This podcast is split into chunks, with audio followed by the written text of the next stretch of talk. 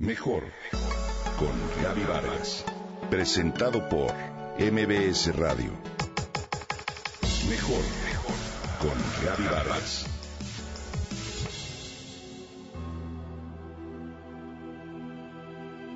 Te invito a realizar un experimento. Levanta la mano derecha con el dedo índice apuntando hacia el techo. Ahora, gira el dedo en el sentido de las manecillas del reloj y así, velo bajando poco a poco hasta llegar a la altura de tu pecho. Ahí, observa hacia dónde gira tu dedo. ¿Te das cuenta del cambio de perspectiva? Esto mismo sucede hoy en día con respecto a la espiritualidad. En esta era, en muchos sectores, dicha palabra se considera todavía tabú. Mas la espiritualidad no tiene que ver necesariamente con la religión. La palabra viene del latín spiritus, que significa alma, coraje, vigor o inspiración. En la vida cotidiana la podríamos interpretar como el trabajo consciente por un ser más auténtico, más presente, más alegre y comprometido con lo que cree y valora. Hoy comprendemos la importancia de ver la vida de adentro hacia afuera y no al revés, porque es un hecho. El interior siempre dicta el exterior. Este es el nuevo modelo de realidad. Somos una empresa muy importante. Tenemos más de 5.000 empleados, me dijo al otro lado de la línea telefónica el señor a quien llamaremos Márquez, que se escuchaba de unos sesenta y tantos años de edad. Reuniremos a los directores en la ciudad de Monterrey, por lo que quisiera, señora Vargas, que me propusiera un tema para una conferencia. Una vez que le propuse varios, me respondió, no señora, yo quiero algo que sea más sobre eficiencia, productividad, ventas, continuó el señor Márquez. Me apena, señor Márquez, pero esos temas los di durante muchos años y hoy me enfoco en temas relacionados con la persona, con su percepción de la felicidad, su resiliencia, su apertura de conciencia, le contesté. Ah, entonces no me interesa, señora Vargas, muchas gracias.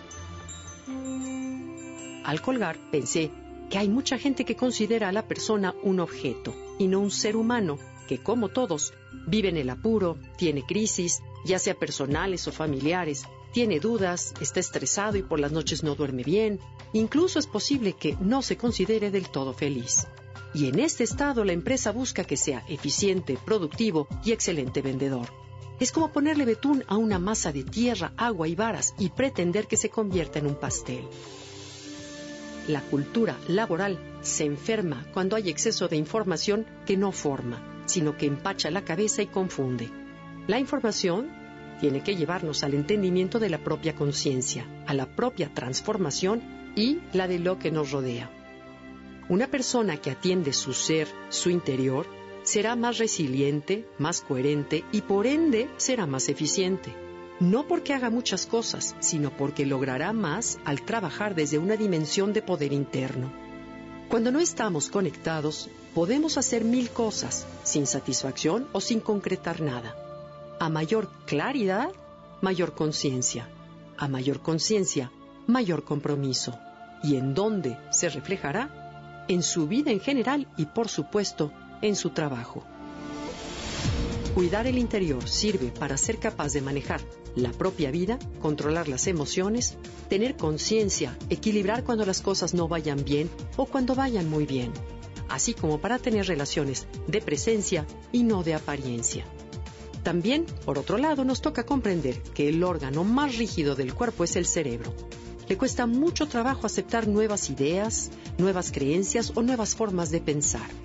Sin embargo, como dice la doctora Marilyn Schlitz, presidenta del Instituto de Ciencias No Éticas, tengamos la humildad para dudar de lo que hemos dado por un hecho. Estoy convencida de que la espiritualidad puede ser también la cura de nuestra civilización.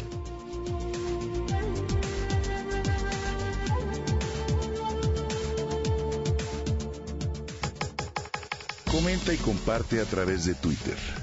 Gaby-Vargas. Gaby-Vargas. Mejor con Gaby Vargas. Presentado por MBS Radio.